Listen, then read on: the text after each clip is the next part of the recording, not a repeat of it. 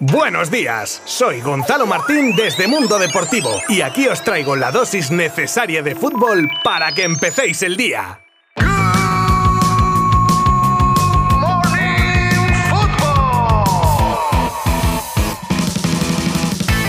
¿Qué tal? Feliz lunes a todos. Regresamos una semana más a nuestro, bueno, vuestro podcast favorito con las noticias más destacadas del mundo del fútbol. Hoy, excepcionalmente, cada vez que la ocasión lo merece, vamos a mandar nuestra felicitación a la selección española de baloncesto que ayer se proclamó campeonísima de Europa, en la que a mi parecer es una de las mayores gestas del deporte español que recuerdo. Y tengo argumentos para decir esto, pero eso ya en otro momento. Como cada inicio de semana, comenzaremos con el repaso de los resultados de los partidos de la Liga Santander, que en esta ocasión no tienen partido de lunes, con lo que ya os diré también cómo queda la clasificación a día de hoy. Luego abordaremos unas cuantas noticias como varias operaciones fallidas del PSG, un nombre que suena para reforzar al Barça en el mercado de invierno, un nuevo récord del fútbol femenino, el espectacular promedio goleador de Lewandowski y un escudo retro que vuelve a la camiseta del Fútbol Club Barcelona y todos lo contaré de la mejor manera posible durante los próximos minutos. Os habla Gonzalo Martín desde mundo deportivo. Acompañadme porque empezamos ya mismo.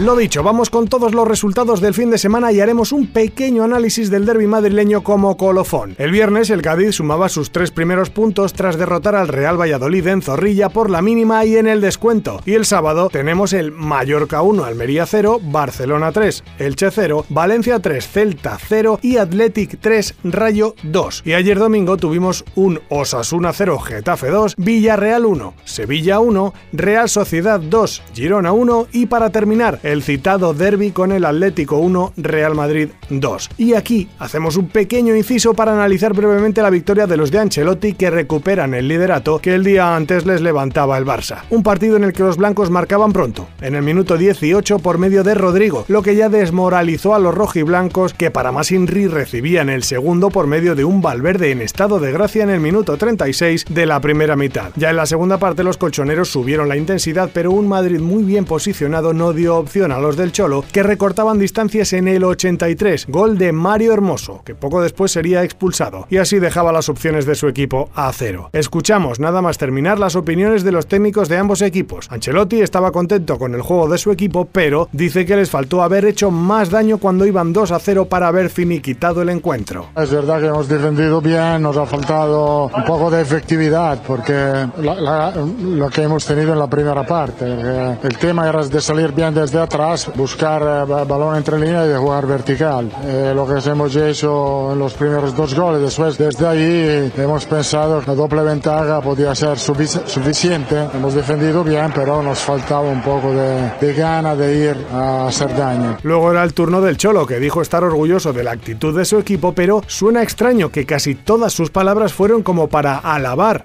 el juego del Madrid y repitió en numerosas ocasiones que se puede jugar bajo y bien. Simeone un equipo que el Madrid defiende muy bien, corre poco, se cierra bien, te quita los espacios, te ataca de contragolpe. Se puede jugar bajo y jugar bien, como hace el Real Madrid. Tiene una contundencia terrible y eso le genera una diferencia con el resto importante.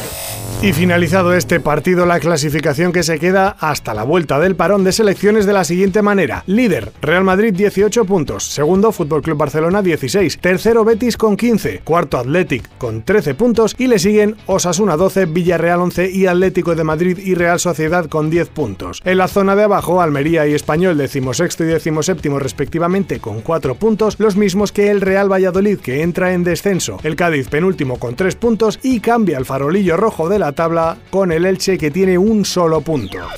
Que Lewandowski ha caído de pie en el Barça es un hecho, pero el dato sobre su promedio goleador supera a día de hoy cualquier expectativa con el polaco y es que su media goleadora en su temporada más prolífica en el Bayern fue la 2021 con un gol cada 71 minutos, un dato que está vapuleando ahora mismo con este inicio de liga tan espectacular en el que está marcando un gol cada 57. Solo lleva 8 partidos jugados, pero sin duda alguna es cuanto menos esperanzador este promedio goleador a poco que lo mantenga el resto de la temporada. La pregunta es si eso será posible. ¿Qué opináis? Y viene a colación una info que desvela el diario Le Journal de Dimanche en el que cuenta cómo el PSG tuvo la idea de deshacerse de Neymar Jr. con la opción de fichar a Lewandowski para juntarlo con Mbappé. Según esta información, los franceses iban a cambiar su sistema de juego con los dos delanteros y dando a Mbappé plenos poderes en ataque. El final de la historia, bueno, pues ya lo conocemos, claro, pero lo que sí que queda claro es que el PSG sí estuvo detrás del polaco como se comentaba en los mentideros del fútbol.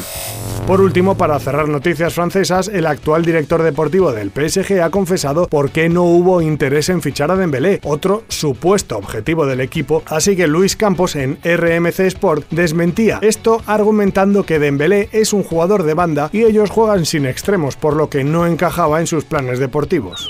Vamos ahora con un rumor que suena desde Inglaterra, concretamente desde el diario The Sun, que cuenta en sus páginas cómo el centrocampista del Chelsea de 30 años, Jorginho, estaría sonando para reforzar al equipo de Xavi. Un supuesto fichaje a bajo coste porque el jugador termina contrato en 2023. Aparte de la opción de invierno, también manejan los ingleses la opción de que en enero negocie un precontrato para llegar libre ya en verano y de cara a la 23-24. Y ahora, para los que no estén al loro de las filtraciones de la segunda equipación del Barça para la próxima temporada, ya os cuento que han venido con morbo tras conocerse que podría vestir de blanco, algo que ya hiciera hace muchos años y que podría repetirse. Esto concretamente, pues no es nuevo. Lo novedoso viene con la información que nos da Footy Headlines, en la que se dice que se recuperaría en dicha equipación un antiguo escudo azulgrana, un escudo que recupera las crestas de los costados y sería muy parecido al que está en el cartel del 75 aniversario del club, por si lo queréis buscar. O bueno, más fácil aún, tenéis esta noticia y el escudo en nuestra página web.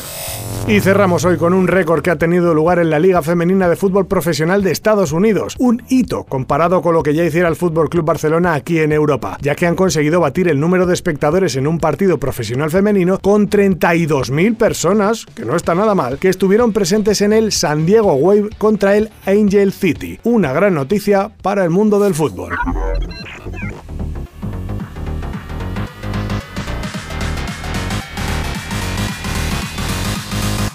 Pues muchísimas gracias por haber estado conmigo un día más. Os espero de lunes a viernes como siempre encontrándonos desde vuestra plataforma de streaming favorita. Abrazo virtual. Adiós. Mundo Deportivo te ha ofrecido Good Morning Football, la dosis necesaria de fútbol para comenzar el día.